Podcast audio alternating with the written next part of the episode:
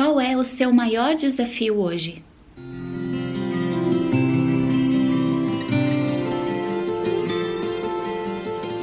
Olá pessoal, espero que vocês estejam bem. Mais um episódio do nosso podcast Vida Leve Consciente, é, falando sobre autoconhecimento, desenvolvimento pessoal, educação emocional, psicoeducação.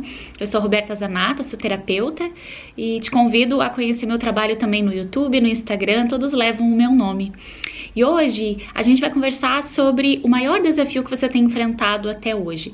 É lógico que você pode também extrapolar para outros desafios menores aí que você está enfrentando e essa reflexão vale para todos os próximos que você não está enfrentando ainda mais um dia possivelmente vai enfrentar. É, desafio geralmente é algo que nos tira da zona de conforto, é, nos pega muitas vezes de surpresa e nem sempre a gente sabe como lidar, nem sempre a gente tem os recursos prontos para isso. Muitas vezes a gente é, precisa repensar algumas coisas para conseguir ultrapassar esse obstáculo, lutar, né, com esse conflito aí que surgiu na nossa vida. E eu te pergunto qual é o maior desafio que você está enfrentando, porque talvez você esteja patinando, talvez você está caminhando, caminhando, caminhando, mas percebe que não não tá saindo do lugar, que você tenta as coisas e as coisas. É, você tenta algumas coisas e nada funciona. Quando a gente está diante de um problema, ou dependendo do caos, do conflito, lá dentro do caos, a gente acaba se viciando, né, na, nos mesmos pensamentos sobre aquilo, nas mesmas emoções sobre aquilo, e aí a gente fica com a nossa visão, com a nossa percepção um pouquinho comprometida a gente está já há, um tempo ali dentro é, e dificilmente ali dentro a gente vai conseguir ver de diferentes formas ou tentar é, pensar em coisas diferentes para serem feitas se está muito difícil, se está muito doloroso.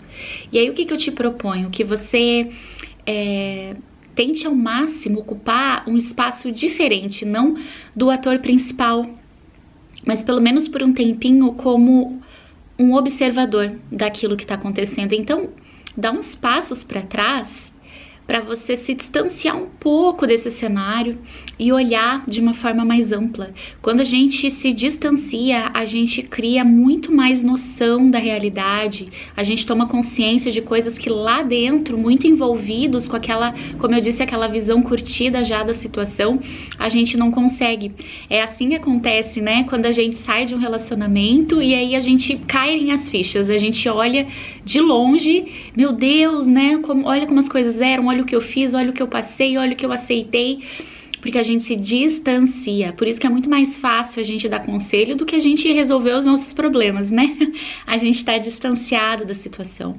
É muito importante que se tá difícil, se esse desafio realmente está assim, praticamente impossível de resolver, é, toma uma distância e observa. Observa você lá dentro, observa, observa quais atitudes você já teve, como você tem sentido, pensado, se portado, né? Analisa a tua conduta, porque certamente existem outras formas de fazer.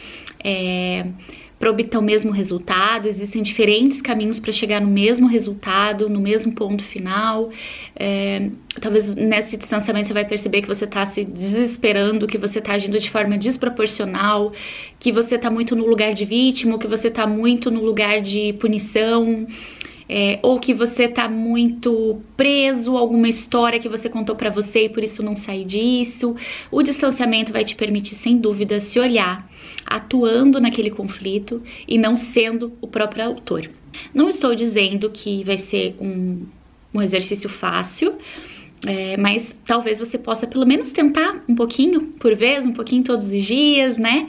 É, fazer esse distanciamento e perceber como eu posso agir diferente, quais são os erros que eu cometi até agora para lidar com esse desafio, como eu posso fazer diferente. É, existe uma possibilidade de mudar um comportamento? Tem algum pensamento que está me, me limitando? Será que eu preciso desenvolver mais algum recurso? Será que eu preciso pedir ajuda para alguém? É, ou de fato não há nada a ser feito e é só esperar o momento certo de agir ou esperar né, a resolução das coisas por si só. Eu espero que essa reflexão e essa prática te ajude a encontrar novos caminhos para chegar é, ali no ponto final onde você deseja para resolver esse desafio e esse conflito, ok? Muito obrigada pela companhia de vocês. A gente se vê semana que vem. Um beijo.